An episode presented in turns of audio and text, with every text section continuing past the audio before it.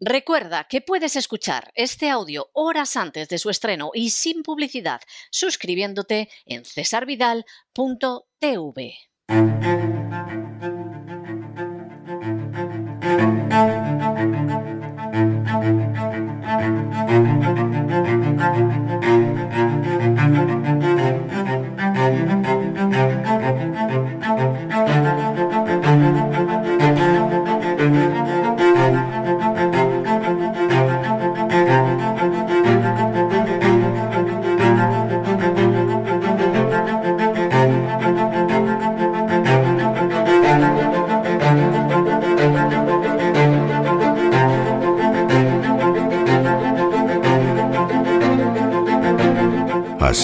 España, con César Vidal y Lorenzo Ramírez.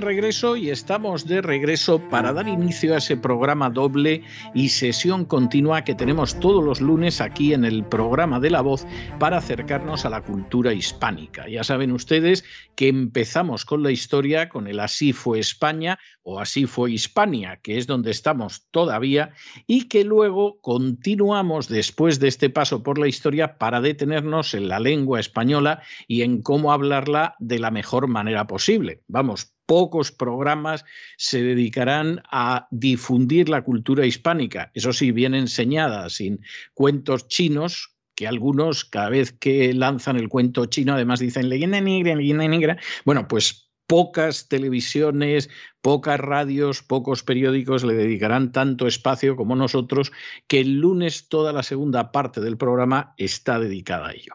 Ya saben ustedes, empezamos en el Así fue España y como siempre, en este itinerario por el que vamos pasando, todavía estamos en el siglo IV y nos vamos a quedar algunas semanas más, como siempre, quien me acompaña siempre de manera sólida y documentada es don Lorenzo Ramírez. Don Lorenzo, buenas noches de nuevo.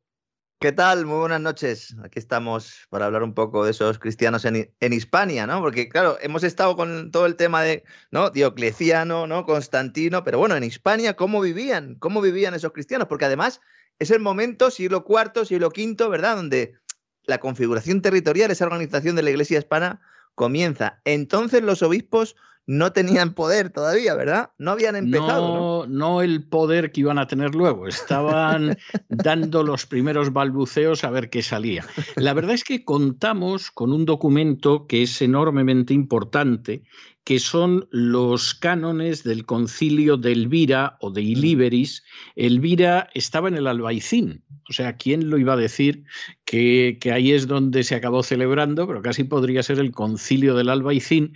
Y es un concilio muy interesante cuya fecha no sabemos con exactitud. Hay gente que lo ubica en el año 303 después de Cristo y entonces habría sido un concilio hispánico previo a la tolerancia del Edicto de Milán del año 312 y hay quien lo ubica en el año 314, es decir, que aquí se reunieron los obispos nada más y nada menos que de 19 diócesis españolas para poner un orden y, señalar cómo tenían que vivir los cristianos de la época. El documento es enormemente interesante, es decir, hay muchísima gente que tiene la idea equivocadísima. O sea, hay que decir que eso es un disparate histórico de unas dimensiones tremendas, de que eh, la iglesia que ellos conocen ha sido igual, enseñando igual y comportándose igual, pues desde que Jesús predicaba al lado del mar de Galilea hasta el siglo XXI. Bueno, eso es un disparate y es un anacronismo de unas dimensiones verdaderamente colosales. Son como aquella película de Peter Sellers del Guateque, recordará usted, en que las primeras secuencias de la película aparecía Peter Sellers de, de indio, parece que era una versión de Gungadin, y en un momento determinado que atacaba a uno se le veía que llevaba un reloj de pulsera, ¿no? Y entonces, pues, pues el director se volvía loco y decía, pero ¿qué hace con un reloj de pulsera en pleno siglo XIX, en la India británica, etcétera? Bueno, pues los que tienen esa idea de que no ha cambiado nada, bueno, lo de Peter Sellers y el reloj de pulsera es una futesa. Objeto fuera de su tiempo, ¿no? Totalmente, totalmente. O sea, es que es algo que no tiene parecido. Es muy interesante, como decía, los cánones de este concilio de Elvira, porque nos muestran efectivamente eh, cómo era la vida, la vida de esos primeros cristianos y también las cosas que se suponía que no tenían que hacer ni cosa parecida. Por ejemplo, en el canon 19, se ordenaba a los obispos, a los presbíteros y a los diáconos que no abandonaran sus lugares de residencia con el pretexto de negociar y que no vagabundearan por las demás provincias acudiendo a negociar en las ferias, lo cual tiene su aquel. Es decir, a inicios del siglo IV, ya había obispos que a lo que se dedicaban era a la mercancía, al, al, negocio, etcétera. Y entonces aquí la idea es, hombre, por favor, quédense en su diócesis, ocúpense de lo que se tienen que ocupar y no se dediquen a esto. Hay que decir que, fundamentalmente también, claro, para que la gente se haga un poco una idea, ¿no?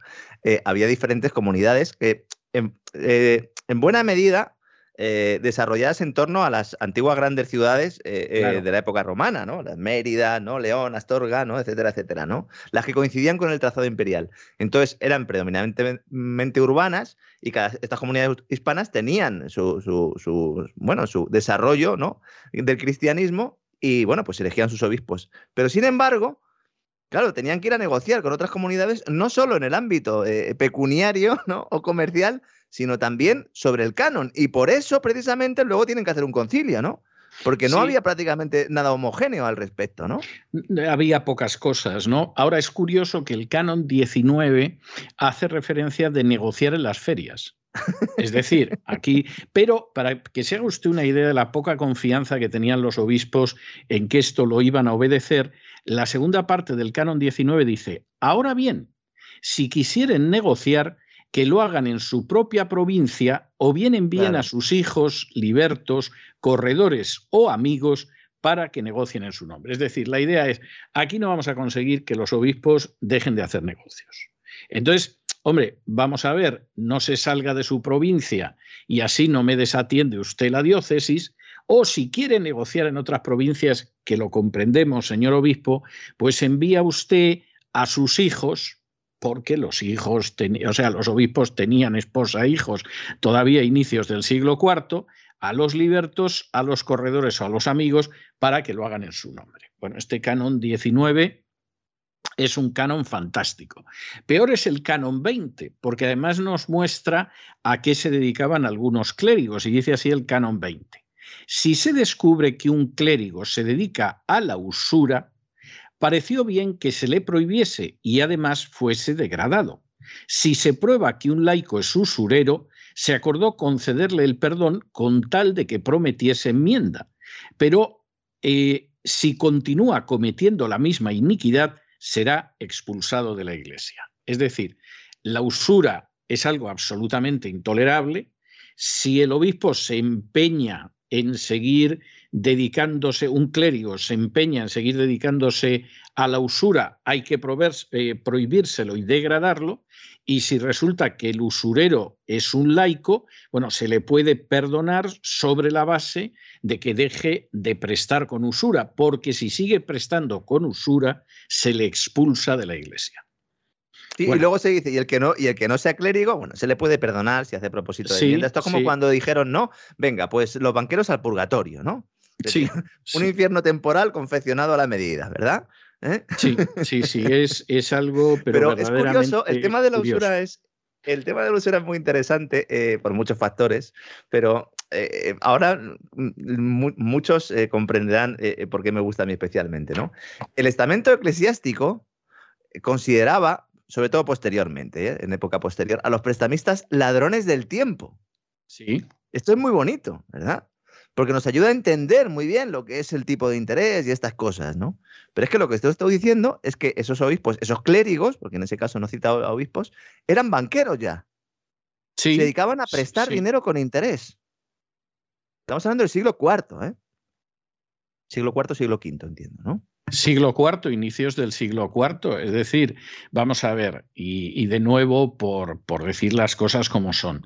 ¿Alguien se imagina a Jesús prestando dinero? Con interés. Es más, prestando dinero con interés usurario. Hombre, no sé, a Judas a lo mejor, pero vamos, mm. no era lo mejor, de lo mejorcito que tenía entre el grupo de los doce. ¿eh?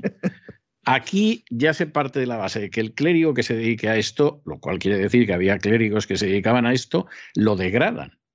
Y en el caso del laico se le amonesta y como siga dedicándose a la usura, lo que va a suceder es simplemente que se le expulsa de la iglesia, se acabó, eso es intolerable. Claro, eh, esto explica por qué en un momento determinado, para evitar las condenas de, los distintos concilios, al final esto queda en manos de los judíos, lo cual no contribuyó a hacerlos populares precisamente, porque claro, el usurero generalmente no le suele caer bien a nadie. ¿no? Eh, otro canon verdaderamente delicioso que es el canon 33 que dice así, dice, hubo completo acuerdo en prohibir a los obispos, presbíteros y diáconos y a todos los demás clérigos puestos al frente de un ministerio que se abstengan de sus esposas y que eviten el tener hijos. El que no lo cumpla será privado de los honores clericales. Hasta entonces, siguiendo lo que aparece en la Biblia, donde Pablo habla en la primera carta a los Corintios de que todos los apóstoles estaban casados, menos él, y la mujer iba con ellos en, en sus viajes, o las cartas pastorales de Pablo, donde se dice que los obispos tienen que ser gente casada y que eduque a sus hijos en el temor de Dios y tal, bueno, pues a inicios del siglo IV debieron de llegar a la conclusión de que esto era peligroso, entre otras cosas, porque claro, si eh, papá obispo se dedicaba a traficar en las ferias y además a prestar dinero con interés, esto luego tenía su herencia, pasaba a otra gente y lógicamente ese bien no podía ser absorbido por la institución. De manera que, claro, aquí lo que aparece es tremendo, es decir, los obispos, los presbíteros y los diáconos tenían una esposa y tenían hijos. Y hemos decidido que, vamos, que se abstengan de las esposas y que eviten tener hijos. Pero actualmente, don César, corríjame si equivoco, porque evidentemente usted es el especialista, ¿no? ¿Los católicos de rito oriental los, católicos de rito oriental y los ortodoxos, por supuesto, que el clero se casa. Se casa. O sea, claro que se casa. O sea, eso no tiene, y tienen hijos y todo lo demás. Claro, claro. Eh, pero bueno, porque la situación financiera era distinta, ¿no? Imagínense en los pueblos de España esos sacerdotes, ¿verdad? Que actuaban prácticamente de psicólogos, ¿eh? sobre todo en esa las épocas ahí del hambre. Si hubieran tenido una familia y hubieran sabido lo que era llevar una familia, ¿Cuánto podrían haber ayudado, verdad? A la gente del pueblo a comprender lo que era una familia en lugar de lo que sucedió luego, ¿no? Que los educaron en, el temor a otra cosa, que no era el temor de Dios, lamentablemente, sí, ¿no? Sí, sí, es así, es así. Fíjese, otro canon también delicioso, ¿no? El 36, donde se prohíbe hacer pinturas en las iglesias. No en el sentido, no, no grafitis, sino, sino imágenes pintadas. Ah, claro, es que es un mandamiento, aunque alguno no lo sepa. Claro, claro, es que entre los diez mandamientos que aparecen en el capítulo 20 de Éxodo está el no rendir cultos a las imágenes. Y aunque el culto a las imágenes acabó entrando pero fue posterior en siglos. En el texto que veíamos la semana pasada, el cardenal Newman, Newman reconocía que las imágenes entraron después de Constantino. Aquí, en este concilio de Elvira, ya han decidido que no se pinten imágenes en las paredes de las iglesias ni cosa parecida. Fíjese este, que es el del canon 48, que no tiene, no tiene en absoluto desperdicio. Dice así, se acordó evitar que los bautizados tengan que echar monedas en la bandeja, como se solía hacer, para que no parezca que el sacerdote vende lo que él recibió gratuitamente. Ah. También se prohibió que los clérigos o los sacerdotes les laven los pies. Entonces aquí había, se ve dos prácticas, una era la del lavatorio de pies, que se basa en el episodio del Evangelio de Juan, de la Última Cena, cuando Jesús lava los pies a los discípulos, y se ve que aquí los clérigos debieron de decir que, bueno, que Jesús lo podía haber hecho, pero que repetir eso era molesto era molesto y mm. entonces se prohíbe que los clérigos les laven los pies. Pero el otro es todavía mejor. O sea, parece ser que pasaban una bandeja, no sabemos cuándo empezó la tradición de pasar una bandeja y entonces dice, pues no se pasa bandeja. Y no se pasa bandeja porque aquí va a dar la impresión de que la gente está pagando los servicios religiosos que recibe y no está bien, pues que parezca que el clérigo está cobrando lo que él recibió. Ha evolucionado poco eso, ha evolucionado poco. Hombre, ahora es un sobre, ahora es un sobre y ruegan, eh, y lo sé por experiencia propia, que darlo en la sacristía, porque claro, queda, feo. Sí, Entonces casi mejor al acabar ¿eh? Pues y bautizos, bodas, comuniones, etcétera, tiene una tarifa más o menos mm. eh, apañada, pero efectivamente la cosa ya en el siglo IV estaba bastante, bastante clara y, realmente no tiene, eh, no tiene más vuelta de hoja. Canon 60. Otro, Vaya listado, Otro, sí, bueno, no soy exhaustivo, bueno, no vamos a dedicar a ver todos los cánones, pero, pero hay algunos que me llaman la atención. Canon 60 dice, se acordó que no fuesen contados entre el número de los mártires los que fueron matados cuando se dedicaban a destruir ídolos, por cuanto que tal cosa no aparece escrita en el Evangelio ni hecha jamás por los apóstoles. Es decir, eh. aquí ha habido mártires que agarraron un día el martillo y mm. dijeron, aprovechando que pasamos por el templo de Diana, le pegamos un martillazo a Diana y claro, los adoradores de Diana esto no se lo tomaban muy bien y con fin de salvaguardar la convivencia entre los cristianos y los paganos, pues bueno, pues si alguien le pegó un martillazo a la estatua de Júpiter y los jupiterinos allí mismo acabaron con él, a mm. ese que no se le cuenta entre los mártires, porque es en realidad mártir, mártir no era, lo que era un provocador, y claro, eh, los otros dijeron, pero ¿qué hace usted destrozándome a mí la imagen? ¿no? Y, entonces, pues ese no se le puede eh, aceptar. Considerar mártir, ese no. Ese no podía ser.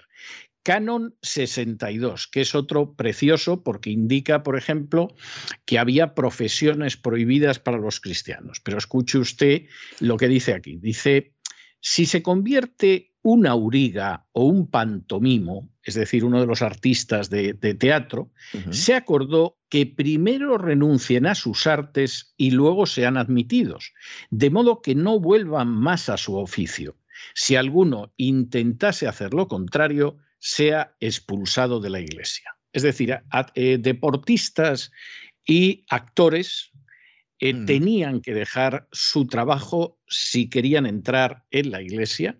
Y mm. como se les ocurriera después del bautismo volver a ser pantomimos o aurigas, pues evidentemente se les expulsaba de la iglesia, porque en la iglesia iba gente decente y todo gente el mundo, Exactamente, y todo el mundo sabe que los actores no hay nada más que ver la gala de los Goyas para darte cuenta de que eso no, no es decente ni. Sobre todo, sobre todo, sobre todo, también eh, solo hace falta ver la, la, gala de los Goya para darnos cuenta de cómo puede ser que no lleve allí nadie mascarilla y que obliguen a los niños eh, a llevarlas a los colegios eh, sus es horas de rigor. ¿eh? Sí, es fantástico. Ya no voy a entrar en los vestidos, no los vamos los vestidos de los hombres, los vestidos de los hombres, ojo. Los vestidos de los hombres son terribles y había bastantes de las mujeres que tú dices, pero bueno, a esta mujer la visten sus enemigos, porque, porque esto no, no te entra en, en, cabeza humana que efectivamente pues esto pudiera ser así, pero bueno, algo, algo tremendo. Me deja usted más tranquilo, creía que el problema lo tenía yo, pero me deja usted más tranquilo por ese comentario. No, yo estuve viendo ayer una selección de las fotografías y anoche me costó conciliar el sueño. No aseguraría yo que se debe a eso, pero, pero me quedé de eso de decir, bueno, no, o sea, esto no puede ser posible. O sea, no puede ser posible porque es que el único que aparecía normal era el presidente del gobierno. Es decir, el, resto, el resto era algo, pero además de decir, pero vamos a ver si no te favorece. O sea, yo comprendo que quieras ir de original, de guay, etcétera, pero, pero si es sí, que. es como cuando uno en carnaval se viste de plátano, es decir, no te tiene por qué quedar bien, pero bueno, tiene una función, no sé si social, pero tiene una función. En el siglo IV habrían sido excomulgados, todavía no. No, no, no, no los hubieran dejado ni bautizarse, vamos, ni acercarse. Expulsados. Le voy a leer otro par de cánones para que vea usted por dónde iban las cosas. El canon 63, por ejemplo, que este se acercaría algo más a, a sensibilidades actuales, dice, si alguna, mientras su marido está ausente, concibe un hijo en adulterio y lo mata, se acordó no concederle la comunión ni siquiera en la muerte para que no recaigan. Uno se queda pasmado porque dice, después de la muerte, ¿cómo va a recaer? Pero, pero la medida, la medida era de una dureza tremenda. Aquí pero eso denota que pasaba, pero eso denota que pasaba. Es decir, si hubo que ponerlo por escrito, es que ocurría. Claro, claro. Lo que pasa es que la radiografía de la sociedad es tremenda. Es decir, primero, eh, los maridos se iban tanto tiempo fuera que a la señora le daba tiempo a buscarse un amante, a quedarse embarazada y a dar a luz y a matar a la a criatura. a, lo mejor se iban acompañando al obispo, y por eso decían que se, que se quedara cerca. sí. Sí, no lo sé, no, no creo yo que los viajes del obispo fueran tan largos. Pero bueno, uno piensa, pues a lo mejor una persona que se dedicaba al tráfico marítimo, ¿no? Entonces llegabas hasta, hasta, hasta la Turquía actual y entonces regresabas y había pasado más de un año y en ese tiempo tu mujer se había liado con uno, se había mm. quedado embarazada, había tenido un niño y había matado al niño, porque claro, no quería que de pronto el papá él llegara, vamos, el papá, el marido llegara y el niño le dijera papá y el otro dijera, pero ¿y esto qué es? ¿No? Entonces lo mataba. Y aquí eran muy duros. Es decir, aquí a esta no se le concedía la comunión ni siquiera cuando se muriera.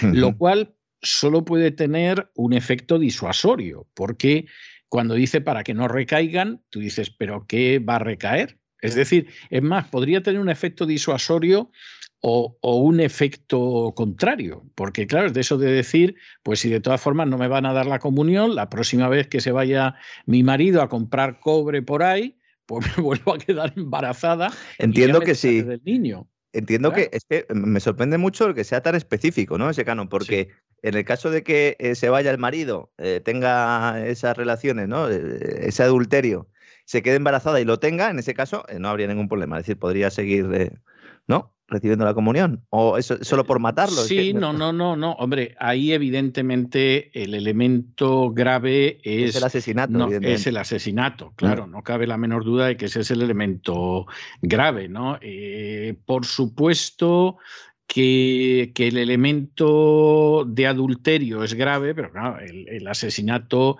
es mucho más grave. O sea, eso, eso parece. En todo, caso, mucho peor cobrar interés, ¿no?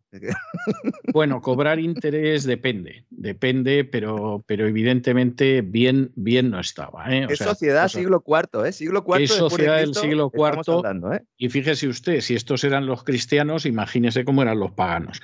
Le voy a leer el último canon, que merece la pena leerlo, porque esto provocaría en España un, desierto de las iglesias por el número de descomulgados. Dice el canon 79.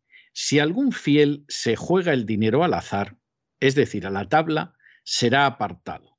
Si demuestra haberse enmendado, podrá ser readmitido a la comunión después de un año. Usted imagínese si en las parroquias de pronto decidieran que el que juega a la lotería, a la primitiva, a lo que sea, a las cartas, lo que sea, pero se juega algo de dinero, a ese hay que excomulgarlo durante un año y eso sí, si está muy arrepentido y no vuelve a gastarse un céntimo en el juego de azar, al cabo de un año te readmiten en la comunión de la iglesia. Ya, vamos, la, cosa es algo eh, verdaderamente para pensarla, ¿eh? para pensarla porque, porque desde luego eh, en fin, la manera en que vivía esta gente era una manera peculiar. Por cierto, y, en fin, por redondear nuestro episodio de hoy, que no se queden con mucha angustia los que nos oyen, pero verdaderamente el cuadro de lo que aparece es impresionante, voy a hablar hoy de posiblemente el obispo y el personaje de la cristiandad hispana más importante de todo el siglo IV es decir, eh, que es Osio, Osio de Córdoba. Tengo que la Bética, ¿no? Estaba, estaba en, aquella época. Bética. Bueno, sedes episcopales, Bética. Eh, bueno, mm, según Diocleciano, en la famosa sí, ¿no? La Bética, cartaginense, Baleares, Tarraconense, Gaélica, o bueno, la gallega, Galicia, Lusitania y Mauritania. Sí, Porque tras la reforma de Diocleciano, que esto yo no lo sabía investigando para el programa, resulta que las sedes de Tánger y Melilla ya estaban ahí. Efectivamente, sí, porque controlar el estrecho era algo de sentido común y efectivamente aquí no hay, no hay más vuelta de hoja, o sea, esta es la historia. Bueno, Osio se suele decir que nació en Córdoba, sea, Córdoba, pero hay discusión, ¿eh? hay discusión porque alguno de los historiadores de la época, como es el caso de Zósimo, dice que en realidad era un egipcio. Y que, de hecho eh, acabó en España, lo cual no es imposible porque hemos mencionado en alguna ocasión que la sensación que tienen bastantes historiadores como José María Blázquez es que en realidad el cristianismo en Hispania, más allá de esos primeros viajes de Pablo por la zona de la Tarraconense, etcétera, es un cristianismo que vino desde África. es decir, no vino exactamente, no vino cruzando los Pirineos, sino que vino atravesando el estrecho de Gibraltar. Eso explicaría por qué no nunca ha quedado claro la fecha de nacimiento, ¿no? De, de Osorio. Claro, claro, de Osio. De Osio. Sí, bueno, se habla de que pudo nacer hacia la mitad del siglo III y sí sabemos que murió en el 357 en lo que ahora es Serbia. Y, y, vamos a explicar por qué. Bueno, lo que sabemos es que efectivamente él estuvo presente en el concilio de Elvira. De hecho, de los firmantes del concilio de Elvira, él aparece en un décimo lugar en un momento determinado, justo cuando Constantino dicta el edicto de tolerancia en el 312, al año siguiente ya se sabe que Osio estaba acoplado. Ha habido al emperador, hay quien dice que bueno, que, le pudo influir, pero eso mm. me parece muy legendario. Lo que sí es bastante claro es que eh, Osio estaba pegado al emperador en esos momentos. Uno de sus teólogos de referencia, ¿no? Eso dicen, eso dicen. a considerar teólogo, ¿no? Después del concilio, ¿no? Sí, sí, sí, eso dicen. Lo que sí se puede decir sin discusión, porque esto de que convenció a Constantino es discutible y luego explicaré por qué. Pero lo que no se puede negar, lo que es evidente, es que él es el que preside el concilio de Nicea del 325. Es decir, el concilio de Nicea del 325, por supuesto, no lo preside el obispo de Roma, que es otro obispo, de los más importantes, pero vamos, ni mucho menos el resto de los obispos está sometido a él ni cosa parecida. El concilio, como ya lo comentamos en su día, lo convoca el emperador Constantino, que es para pensarlo, y coloca ahí de moderador, más que de, presidente del concilio, a Osio, que además pues va a ser uno de los que primero lo firma las actas del concilio, concilio en el que hubo 318 obispos, la mayoría de ellos de la zona oriental del imperio. O sea, al final, el, auténticamente el primer concilio ecuménico de la historia del cristianismo, quien tuvo un peso tremendo fue la zona oriental del cristianismo y hubo un peso muy limitado de la zona occidental, no solo porque el obispo de Roma ni estuvo siquiera, eh, sino porque hubo muy pocos. Una de las excepciones fue, fue Osio. Como es sabido, en el concilio de Nicea del año 325 se condena la herejía de Arrio, eh, mm. La herejía de Arrio, que era también un obispo y además notable, eh, en fin, eh, es una herejía que generalmente la gente dice que es que afirmaba que Cristo era solo Dios. No, no es cierto. La herejía de Arrio era igual que la cristología de los testigos de Jehová. Es decir, Cristo era un Dios, más pequeño que el Padre, cosa que planteaba muchos problemas porque efectivamente si el cristianismo es monoteísta, ¿cómo va a haber dos dioses? Aunque uno sea el superdios y el otro el mini. Además implicaría que puede haber más, que otros han llegado más lejos. Eh. Hay, otros han llegado más lejos y consideran que además hay otros dioses, ¿no? Pero, pero el punto al que vamos es que efectivamente el concilio de Nicea zanja esa cuestión afirmando que existe un solo Dios, que es lo que aparece en la Biblia, y que además ese Dios existe en tres personas. Esto, por supuesto, en su momento el emperador lo pudo firmar, se pudo considerar lo que se quiera, pero aquí lo cierto es que en un momento determinado el propio Constantino, cuando se muere, no lo bautiza Osio, por mucho que algunos digan que si era su teólogo de cabecera, que fue el que le convenció para bautizarse, etcétera, al que, al que quien bautiza a Constantino va a ser Eusebio de Nicomedia en el momento de su muerte, y Eusebio de Nicomedia, mira tú por dónde, era un obispo arriano.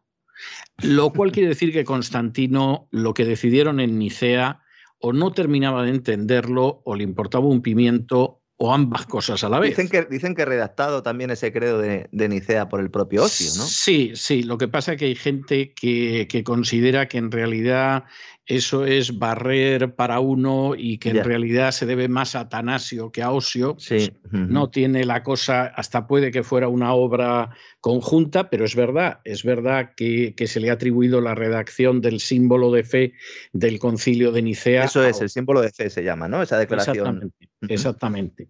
Hay una cuestión, y, esto sí que es, es interesante. Osio debió de cogerle el gusto a los concilios, porque en el 343 Se vino arriba. Sí, convocó un concilio en Sárdica que fundamentalmente vuelve a reafirmar la condena del arrianismo, pero de nuevo con un peso tremendo de los obispos orientales, de los obispos griegos. En el concilio de Sárdica hubo 300 obispos griegos por 78, 76 eh, latinos. Es decir, que se ve muy claro quién marcaba la marcha del cristianismo en el siglo IV, a inicios del siglo IV. Eso no tiene más vuelta de hoja. Eh, Osio regresa a Hispania, reúne un concilio en Córdoba para que eh, de alguna manera reciba para aplicar la directiva europea en este caso. Sí exactamente sí. Lo que se decidió en el concilio de Sárdica pues para aplicarlo. Y hay un episodio al final de su vida que, que, es tremendo, y es que Constancio II, que sucede a Constantino, era arriano. Es decir, el concilio de Nicea le parecía una monstruosidad y en un momento determinado ordena que arresten a Osio, lo somete a tortura, lo azota y aquí es donde se produce una divergencia de las fuentes. O sea, hay fuentes que dicen que en un momento determinado como era centenario y después del palizón que le dieron y todo lo demás, pues Osio plegó velas y decidió que se hacía Riano. ¿eh? Eh, el, caso es que este testimonio, quien lo transmite es San Isidoro, del que hablaremos en su momento cuando hablemos de los, de los visigodos y cuando ya lleguemos al siglo VI-VII. Y es un personaje eh, de bastante nivel. O sea, hablaremos en su día de Isidoro de Sevilla, de las etimologías, etc.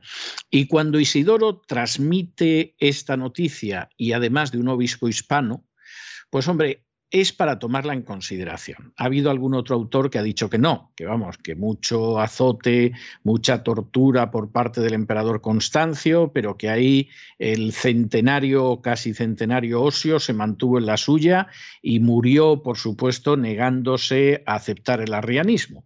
La verdad es que no hay manera de, de saberlo, pero sí hay que decir que existe una controversia sobre lo que pasó al final de su vida, si efectivamente se mantuvo firme o como dice Isidoro de Sevilla, pues, pues no. El hombre Con futuro santo también ahí, Atanasio, ¿no? Que se suponía que también ahí había esos ataques sufridos por San Atanasio por parte de los arrianos de Constantino. Pues si uno pregunta en Córdoba, pues nos dicen que esto motivó la defensa encendida de Osio hacia ese futuro santo y que, aunque fue perseguido y martirizado, no se bajó del burro. Mm, la verdad es que no, conocía la otra versión.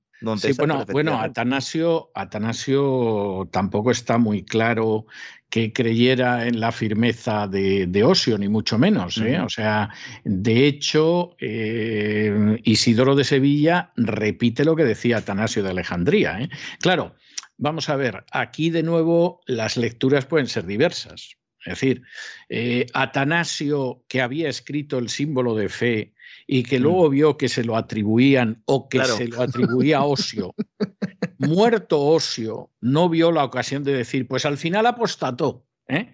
Que sepáis que cuando el emperador Constancio empezó a torturarlo, pues Osio dijo, ay, que me duele, que me duele, que apostato. ¿no? Y entonces te queda la duda de si efectivamente es verdad o Atanasio tenía clavada la espinita de que a este le han atribuido el símbolo de fe que escribí yo y te vas a enterar tú cómo vas a pasar a la historia, ¿no? Como decía eh, Winston Churchill a cierta persona, dice, a usted la historia le va a dejar muy mal. En todo, en todo caso, muy, muy cristiano no aparecía esa actitud tampoco. No, ¿eh? no, no, no, pero, pero bueno, y como se trataron a Río y Atanasio tampoco lo era, ¿no? Pero la anécdota de Winston Churchill era que le dijo, dice, a usted la historia le va a dejar muy mal. Y el otro le dijo, ¿y por qué? Digo, pues la historia la voy a escribir yo.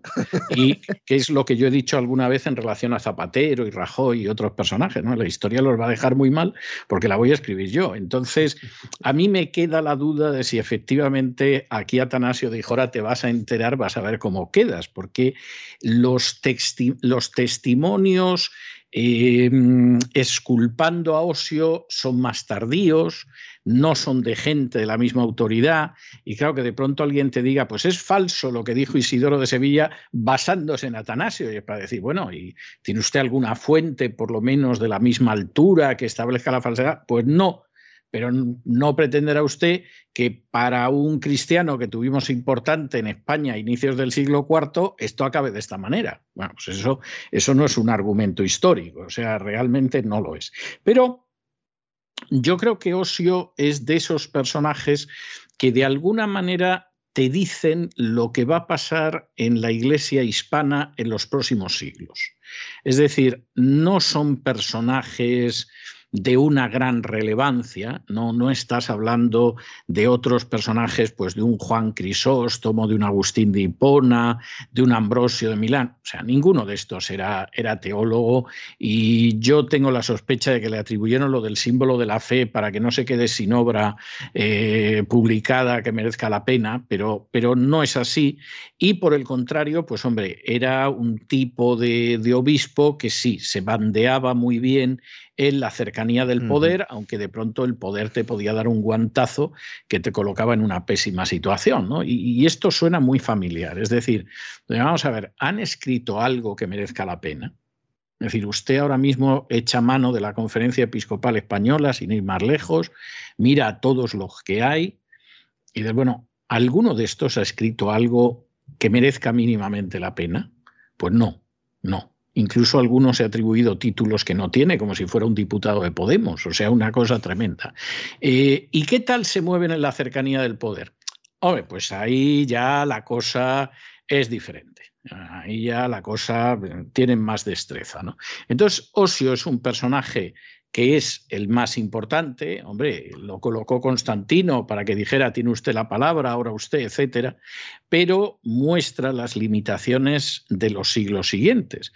Y de hecho, la semana que viene, que veremos más cristianos hispanos de la época, pues veremos que la herencia es bastante modesta. Hay algún poeta de cierto nivel, que por supuesto no ha leído nadie. Yo sí, porque incluso hice algún, hice algún trabajo de investigación sobre él hace muchísimo tiempo, ¿no?